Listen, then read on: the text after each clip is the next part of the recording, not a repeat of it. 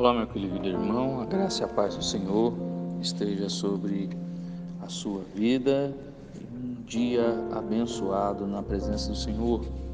A nossa devocional de hoje está na sexta pergunta que David Paulison nos estimula a pensar e fazer a nós mesmos e, quando auxiliando a outros, tentar identificar o que leva uma pessoa a fazer o que faz.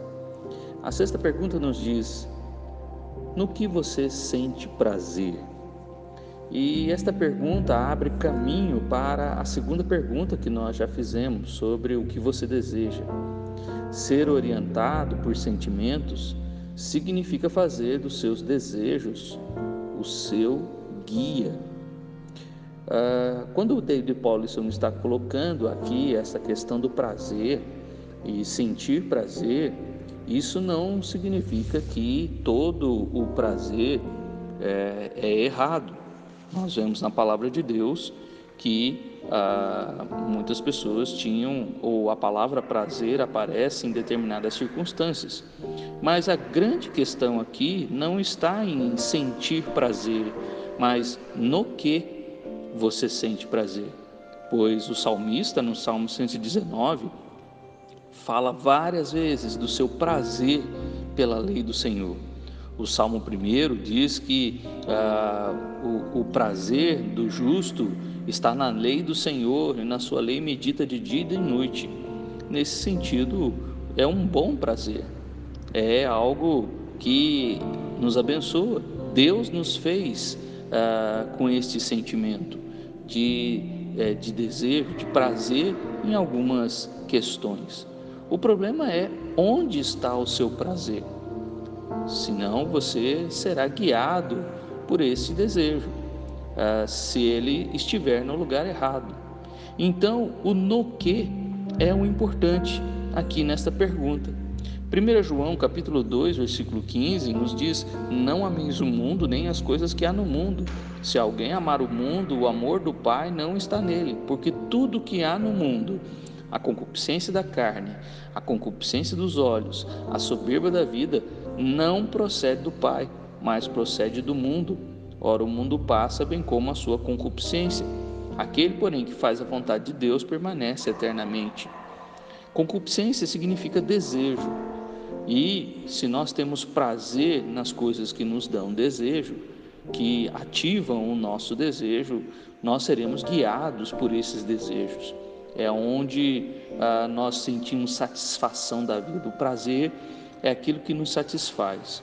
Interessante que nós temos dois exemplos na Bíblia muito interessantes. Nós vemos, por exemplo, Raquel, que queria muito ter filhos, e depois de José, ela ainda insistiu e queria mais um filho. E ela disse: Dá-me filhos, disse a Jacó: Dá-me filhos, se não morro. E quando Benjamim nasceu, ela morreu. Nós também vemos em contrapartida Ana, que também queria ser mãe, e foi ao templo e orou, e Deus concedeu que ela fosse mãe de Samuel. E ela não morreu.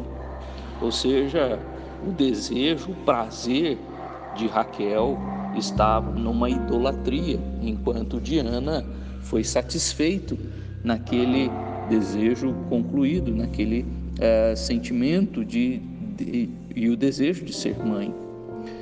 2 Samuel, capítulo 11, versículos de 1 a 5, muitos conhecem a história de Davi e Betseba.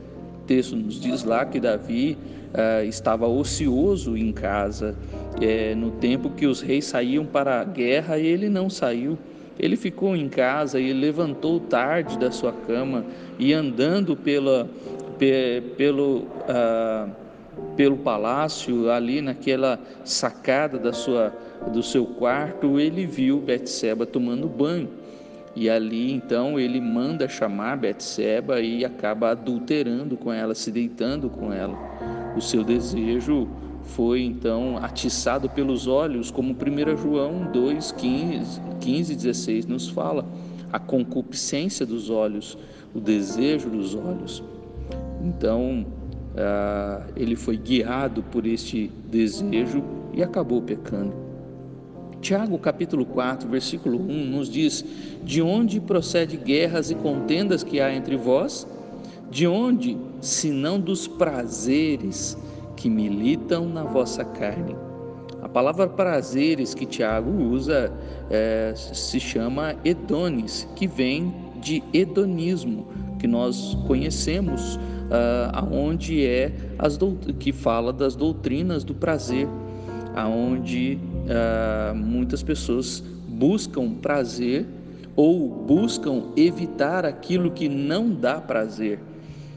Então, essa pergunta é muito pertinente para nós identificarmos o que está sendo o nosso guia, os desejos que são os nossos guias, que fazem, que nos estimulam a fazer. Não há nada de errado em ter prazer, porém, se esse prazer está na, na coisa errada, no que, então você pode estar sendo conduzido a viver uma vida fora da presença de Deus. Prazer na lei do Senhor não há nada de errado, mas prazer nas coisas deste mundo pode te levar a um mal terrível, pode te levar a, pode levar a sua vida a algo a, ah, muito pior do que você imagina. Que Deus te abençoe e faça essa pergunta: o que eu sinto prazer? Quais as coisas na minha vida que me dão prazer?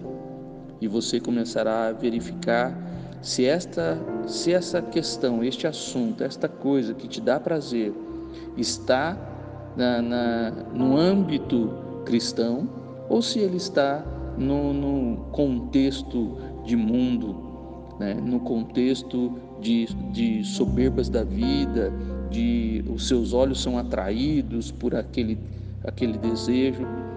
E se você descobrir no que você sente prazer, você estará identificando se, é, se isto é da vontade de Deus ou não.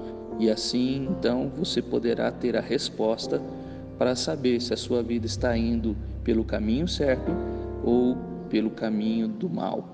Que Deus te abençoe e que você identifique as coisas que te dão prazer nesta vida.